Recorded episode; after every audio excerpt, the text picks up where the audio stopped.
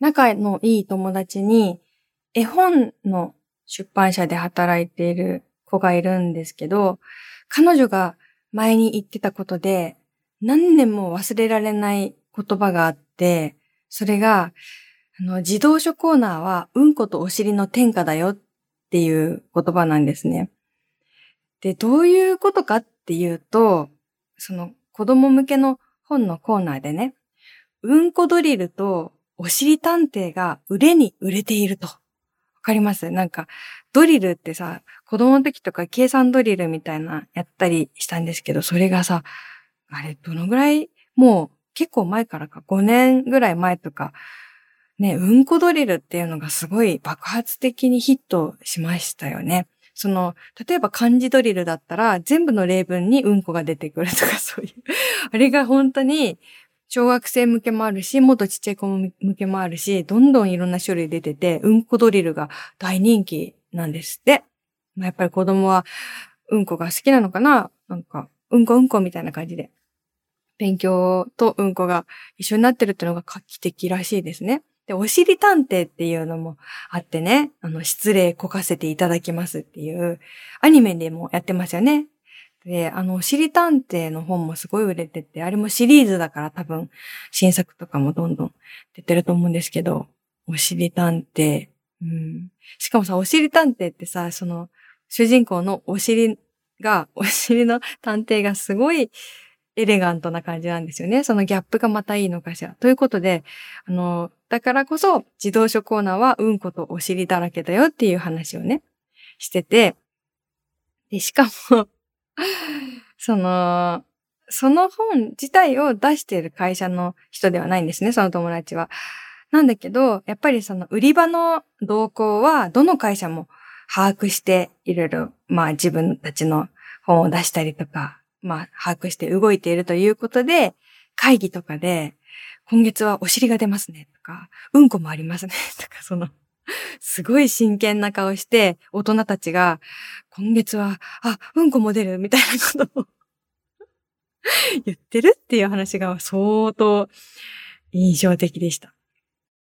藤岡みなみのおささらナイト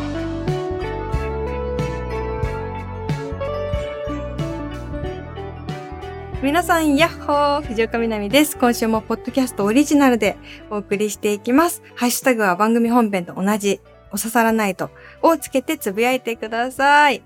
ごめんなさいね。ちょっともう、あの、ちょっとそういう、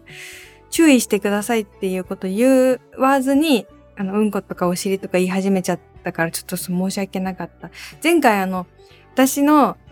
新刊の本ね、パンダのうんこはいい匂いっていうエッセイ本が8月に出ますよっていう告知をさせてもらったんですけど、そしたらなんかツイッターで先週の回のね、なんかお刺さらないと聞きながらカレー温めてたら冒頭で死んだって つぶやいてる人がいて。めっちゃ申し訳ないと思ってほんとごめんなさい。でもまたいいですか？すいません。ちょっとあの、苦手な人がいたらね、5分ぐらい気をそらしていていただいたら、まあ、ポッドキャストなんで5分ぐらいちょっと早送りしていただいたらいいかなと思うんですけど、その単語としてちょっとうんこの話をさせてもらいたいと思うんですけど、まあ、何度も言うけど、私が考えたタイトルじゃないんですよ。その本のタイトルじゃない。まあ、一応、ちょっとどうなんでしょうかねみたいなことは言いましたよ。私も。だって、今回のそのパンダのうんこはいい匂いっていう本は相当力が入ってて、まあ毎回力入ってるけど、今回は本当に自分の全てを書いたんじゃないかなっていう感じで、だから今後もこう文筆業をやっていく上で、名詞代わりになるような一冊、代表作になるようなものをっていう気持ちで一年ぐらい頑張って作ってきたんですよ、出版社の人と。名詞代わり、名詞がうんこ、代表作がうんこ、ってどうなんでしょうか？っ て言いましたよ、私は。編集者さんに。だから、ね、出版社にとっては数ある本の中の一冊かもしれないけど、私はこれからうんこを背負っていくことになりませんかっていうことは一応言ったんですよ。まあでも最終的には納得して、まあいいタイトルなのかもしれないなっていうふうに思って、まあ決まったんですけど、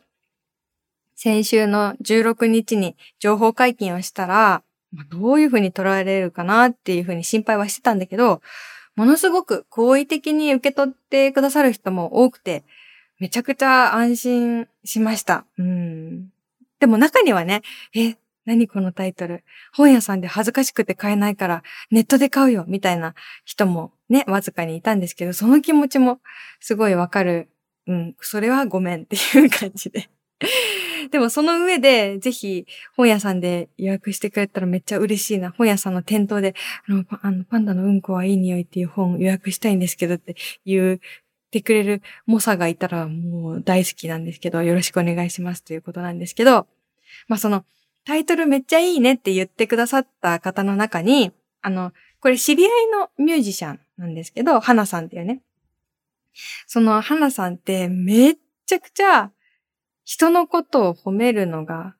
うまいというか、いつもさ、こんなに言葉のプレゼントをもらってもいいのっていうぐらい、すごい、こう、ポジティブな言葉をいつもくれる方で、その花さんが この、今回のタイトルもめちゃくちゃ褒めてくれた上で、しかも、品がいいって言ってくれたんですよ。品？品？って思って。あの、いいタイトルだなとか、インパクトあるねはまだわかるけど、品はさすがに？と思って。品がいいってどういうことって 思ったけど、すごい笑っちゃって。で、まあ、ありがとうって返事したら、これ実はこの本、8月上旬発売なんですけど、先行販売で東京の西荻窪にある今野書店さんっていう本屋さんで、8月1日から先行販売があるんですね。で西荻窪でね。だそのミュージシャンの花さんがね、その、すごく品のいいタイトルだよ。私、西荻窪のカレー屋さんでも働いてるから買いに行くねって言ってくれて。こんなに無邪気にうんことカレーの話同時にする人初めて見たんですよ。こんなにナチュラルに。でさ、いや、いやいやと思って、うんことカレーの話一緒にすなって突っ込みたかったけど、突っ込みたかったけど、でも、本人気づいてなくて言ってるからさ。しかもその花さんの作ってるカレーってすごいおしゃれなスパイスカレーだからさ。気づいてないのに言うのも申し訳ないし、おしゃれカレーの時に、うん、うんこと一緒にしないでとか言うのも申し訳ないしと思って、すごい突っ込みたい気持ち抑えて、ありがとうとだけ言いました。おしゃれなカレーだからダメっていうのもわけがわかんないんだけど、っていう。はい。じゃあちょっとその、この単語に抵抗がある皆さん、この話は終わりました。集まってください。すいません。というわけでね、今週もよろしくお願いします。じゃあ今週はいろんなコーナーをたくさんやっていきたいと思います。一つ目のコーナーこちら。1ヶ月に1回は思い出します。切ないこと、恥ずかしかったこと、どうでもいい豆知識など、なぜか1ヶ月に1回くらい思い出してしまうっていうことを募集していきます。1通目、おささらネーム、それからの大輔さん。私が1ヶ月に1回くらい思い出すのは、子供の頃に見た長谷園のチャーハンの CM です。夏に薄暗い部屋で男の人が汗だくになりながら無言でチャーハンを書き込んでいるあの CM です。あれほど食べ物が美味しそうに見える CM は未だに出会っていない気がします。中華屋さんで何を食べようか迷っているとき、チャーハンの文字を見ると、あの CM が蘇ってきて、チャーハンが無性に食べたくなります。っていうメールが来て、で、このメールに対して、スタッフからの、あの、注意書きが書いてあったんですけど、その CM は多分お茶漬けですってこう、あの、米印書いてあったんだけど、でも本当にそうかなと思って一回調べたの。本当にそうかなと思って。長谷園、チャーハン CM。そしたら、チャーハンの CM でした。私も長谷園の CM ってお茶漬けの CM めちゃくちゃ印象に残ってて、しかも無言で、はっはっとか言いながらこう書き込むっていう印象が残ってたけど、この方のおっしゃる通り、汗だくになりながら、こう、食べてるっていう CM は、チャーハンだったんですよ。で、チャーハンもお茶漬けもあるんだけど、この夏に薄暗い部屋でっていうのはチャーハンだったんですよ。だからこのスタッフの注釈は間違っている。で、それはいいんだけど それはいいんだけど、このね、CM、YouTube でその、当時の CM が上がってて、公式から。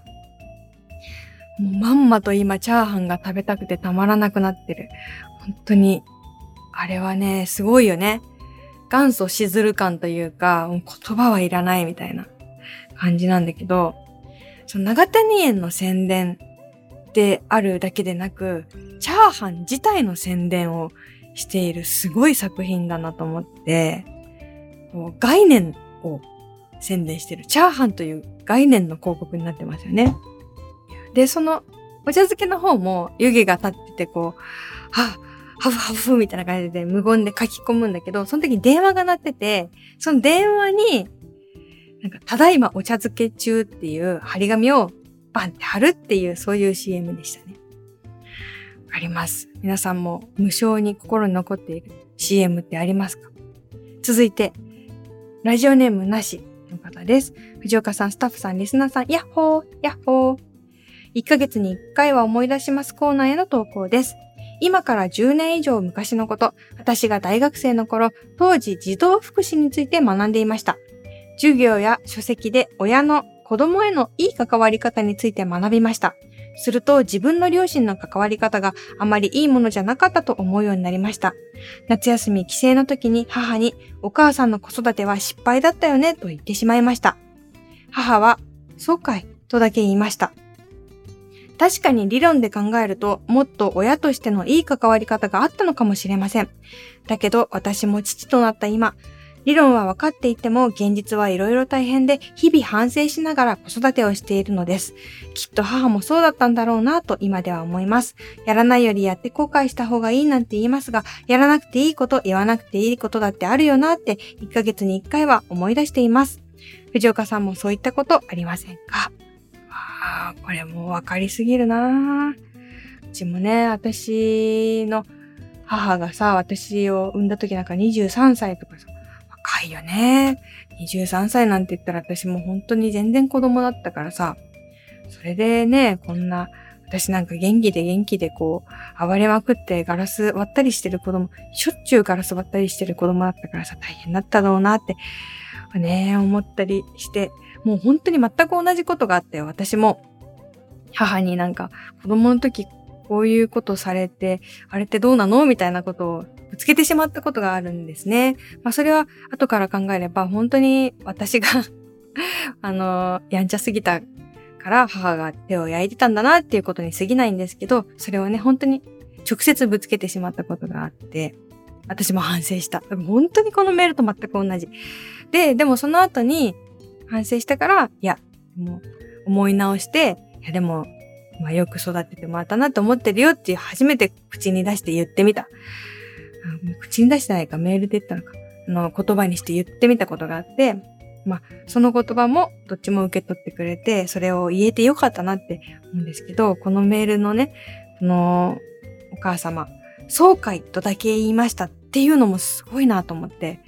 そこでさ、言い訳とかすることもできるわけじゃん。でもあの頃は大変だったんだよとか、あんたが悪いことしたのよとかさ、そういうことじゃなくて、そうかいとだけ言うっていうのもすごいなと思うんですよ。うん。その子供からあの育て方間違ってって言われるって多分相当な衝撃だと思うんだけど、そうかいとだけ言ってこう受け止めるというかさ、すごいことだなと思って。もしね、まだ言えるんだったら、あの、その後にそれを言って後悔して、じゃあ、本当は今はどう思ってるのかっていうことが、もし伝えられたら、ちょっと胸の使いも取れるかもしれないし、ね、伝えられるかわからないけど、うん。ねいや、気持ちわかるっていうメールでした。はい、続いて、おささらネーム、ポルティ275さん。深川市44歳の方です。ひなみさん、スタッフの皆さん、おはこんばんにちやっほー。おはこんばんにちはやっほー。1ヶ月に1回くらい思い出したことがありましたので、忘れないうちに投稿させていただきました。STB ラジオのホームページでおささらナイトのページに飛べるんですが、めちゃめちゃ古い、更新されてないことです。昔こんなコーナーあったんだなぁと懐かしむにはグッドですが、ホームページなので更新されるとみんなもっと嬉しいなぁ、どこかに問い合わせればどうにかなるかなぁと思っていたんですが、忘れ、これを繰り返して1ヶ月に1回ぐらい思い出しております。うん、ありがとうございます。いやー、ご指摘の通りで、確かに、ね、あの、まあ、どんどん最新情報が上がっているという、あの、ものではないんですが、ただね、そうなのよ。大変だからね。忙しいからね、みんな。私からあれ更新してくださいとはとてもじゃないけど言えないよね。だってあれ自分があれを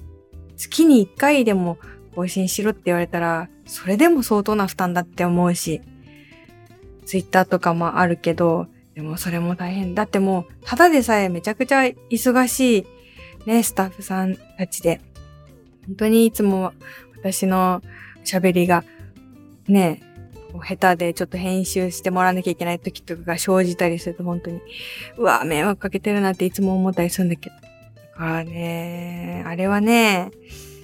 そう、あの、この方のおっしゃる通り、懐かしむものとして楽しんでいただければと 思います。それでもやっぱり、それでもその価値はすごくあるじゃないですか。うん。ね。だって日記とかもそうだけど、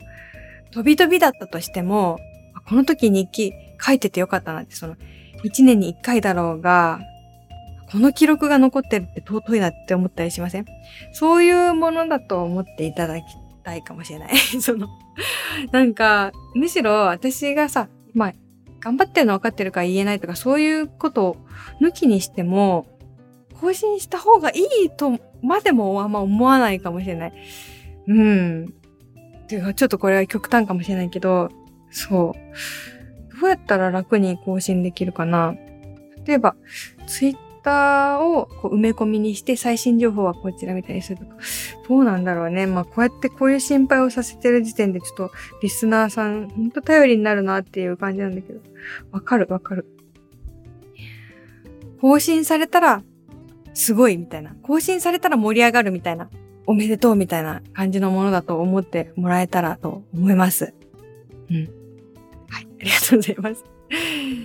でもね、だけど、だからといってなくさないでほしいよね。なんか、すごい今残ってるものめちゃくちゃ貴重だから。はい。じゃあ次のコーナーいきます。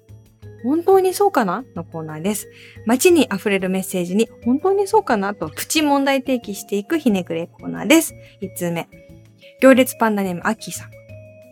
天気予報で帰りの時間には雨が降りますので傘を持ってお仕事に行きましょうと予報のお姉さんが言った時、もし降らなかったら荷物になるなぁと未だに降らない方の賭けに乗る時、本当に降るの？と思います。降水確率100%とか言われるほど疑い深くなります。困った小生です。わかる。わかる。なんかさ、絶対降るって分かっててもさ、とはいえみたいな。とはいえ、やむんじゃみたいな時ありますよね。で、傘持っていかない。あれ、傘めんどくさいからね。私は、なんと 86g という、もうハムスターぐらいの重さしかない折りたたみ傘を持ってまして。それをいつもカバンに入れてるから、全然何もストレスがない。本当にめんどくさがりで荷物減らしたいタイプだから、まあ、同じようにそういう人は、このめちゃくちゃ軽すぎて軽すぎて軽すぎる折りたたみ傘おすすめです。私の持ってるやつはモンベルのやつだからね。あのね、山、アウトドア用品のメーカーだから、軽いけど結構丈夫。だから、うん、本当はね、その UV カットとかのものの方がいいの分かってるけど、日傘にも使ったり、ないよりはいいと思って。うん、だから、おすすめだよ。わかる。ね。降らない方の賭けに乗る。めっちゃわかります。続いてラジオネームみきぽんさん。みなみさんはじめまして。はじめまして。いつも料理をしながら、ごめんなさい。めっちゃごめんなさい。今日は、カレーは作ってないですか？ほんとごめんなさい。本当に大変失礼しました。料理を作りながら、そうだよね。ポッドキャストなんか、ねえ、本当にそうよね。あれ、書いといてもらおうか。あの、この、ポッドキャストのさ、いつもタイトルもさ、つけてもらってる。そのタイトルつけてくれるのも結構大変だと思うんだけど、手間だなと思うんだけど、そのタイトルと、あとちょっと番組紹介みたいなのあるじゃん。あそこにちょっと、あの、注意。カレーを作っている方は、あの、注意してくださいと書いておいてもらおうか。うん、メール続き読みます。私が本当にそうかなと思うことは、ダブル洗顔不要のクレンジングです。買ってみたはいいものの、本当にそうかなと思ってしまい、洗顔をしています。みなみさんはダブル洗顔不要のクレンジングを使ったことありますか？おすすめもあれば教えてください。これからもラジオを楽しみにしています。わかる？ダブル洗顔不要っていうのは、まあ、主にメイクをする人はよく知ってると思うんですけど、メイクをするときって、まず、メイクを落とすときって、クレンジングして、メイクをこう、落として、さらに、えー、顔を洗うっていう、その、2回洗わなきゃいけないっていうのが超めんどくさい。ということで、ダブル洗顔不要の洗顔フォームは、メイクも落ちるし、そのまま、あの、顔も洗えて1回でいいよみたいなことですよね。わかるっていうのは、私はメイク落としシートっていうのをもう10年以上使ってて、メイク落としシートね、なんか、そのまま寝られるみたいなこと書いてあんのよ。やっぱ疲れて帰ってきて、そのままメイクしたまま寝ちゃったみたいなことって、その、ま、社会人あるよねみたいな、ま、そういう宣伝だったかな。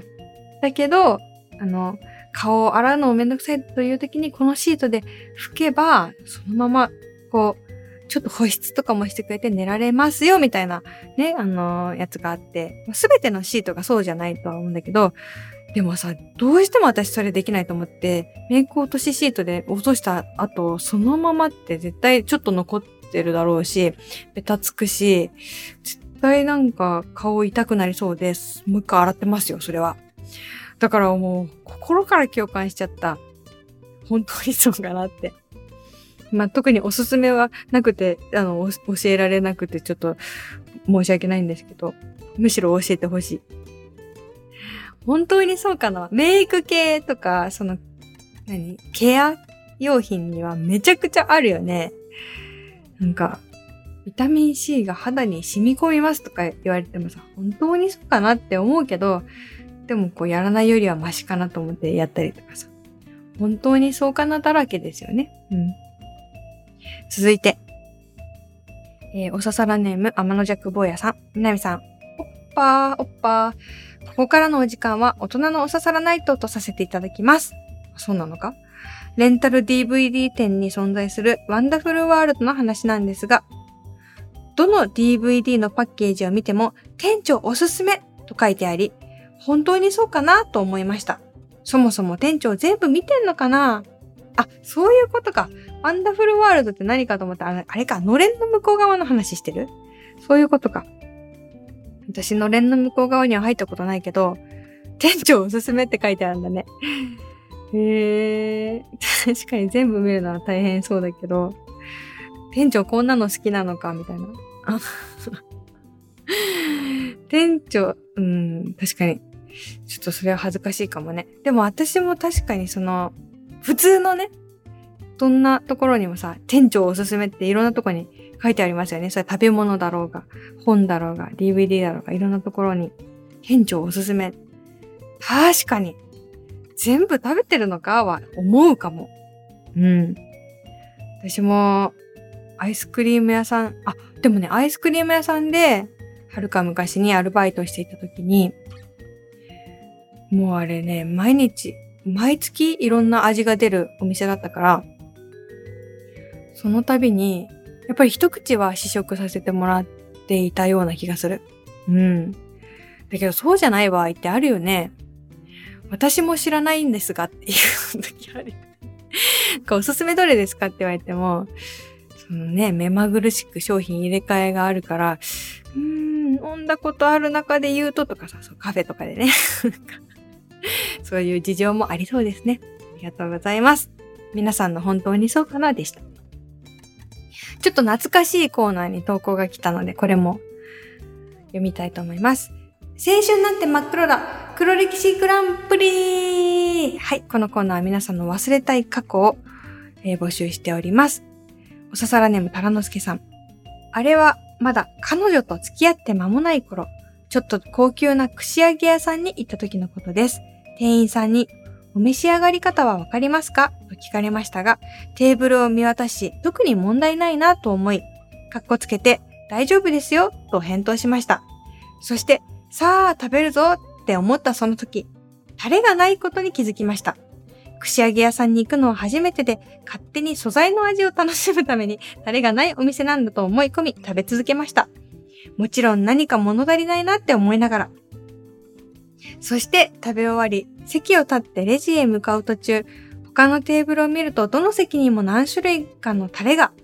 たまたま私たちの席にタレを運び忘れたと思うのですが、食べ終わってからタレがなかったとは言えず、ましてや、彼女にタレがなかったことを言えず、でも絶対気づいていたと思いますが、めちゃくちゃ恥ずかしかった思い出です。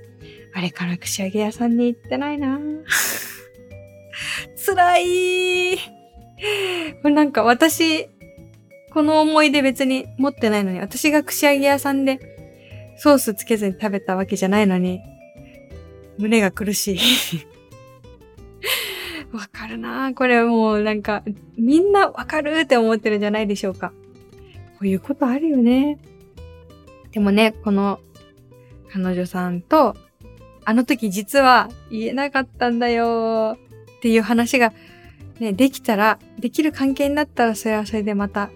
エモい思い出になりそうですよね。いい関係として。わかるよ。こういうこと無数にあるよね。うん。串カツで素材を楽しむって。塩ならわかるけど。こういうことあるよね。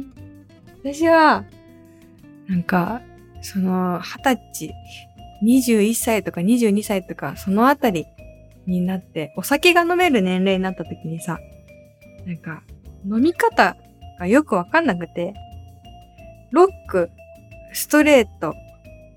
あと炭酸割りとかいろんなあるじゃないですか。その意味があんまわかんなくて、で、簡単なことじゃないですか。あの、そのまま飲むか、氷入れるか、炭酸を入れるかって、それだけのことなのに、がわかんないってすごいもう何年も思ってて、でもわかんないことが恥ずかしいとも思ってて、いつもなんかすごい適当に答えてたんですよ。で、大抵なんかストレートって言ってた気がするんですよ。なんか、それがかっこいい気がして。あれはやばかったね。あ、そうか、水割りとかも、お湯割りとか、めっちゃあるよね。あれは、今思うと本当に苦笑いなんだけど。うん、ちょっと調べればわかるとか、ちょっと聞けばわかることでも、なんか恥ずかしいって思っちゃって、なんかそのまま乗り越えようとして すごい力技になってしまうことってありますよね。じゃあ、このコーナーはみんなでちょっと手を合わせて成仏させるっていうのが恒例なので、それでは、あの、皆さんもちょっとね、あの、作業中ちょっと手を止めさせてしまって申し訳ないですけど、手を合わせてください。せーの。ナムナム。はい、これでこの思い出は成仏しました。ありがとうございます。というわけでね、いろいろ懐かしいコーナーもありましたけれども、お刺さらないとポッドキャスト他にもいろんなコーナーございます。えー、日常アンサーソングのコーナー、ミックステープのコーナー、妄想北海道旅行のコーナー、そしてラジオネームを考えるコーナーなどもあります。ちょっとね、最近私がバタバタしてて、あの日常アンサーソングを作れてなかったりするんですけど、ちょっとね、またあの、曲と言っていいのかわからない私の自作の曲を披露したい気持ちはある。時間を作りたいなと思っております。宛先は、みなみアットマーク stv.jp です。よろしくお願いします。さあ、ちょっとね、終わりに近づいてまいりましたが、いやーね、本当に、最近いろいろありすぎじゃないですか？もう、世界中でもいろんなこと起こってるし、日本中でもいろんなこと起こってるし、もちろんそれぞれ個人的にもいろいろありますよね。会社でも大変だとか、学校もいろいろありすぎとか、家族がとか、友人関係がもうめちゃくちゃ全員いろいろありまくるっていう感じだと思っていて、本当にねぎらいたい気持ちがいっぱいある。お疲れ様です。心から本当にお疲れ様です。あと最近特に本当にこれ思うのが、それぞれの感じ方、考え方みたいなの違いが浮き彫りになってる時代だなって本当思いません？なんか、うん、だからこそ、こう自分はこう思うっていうのを出すのがめちゃくちゃ怖い。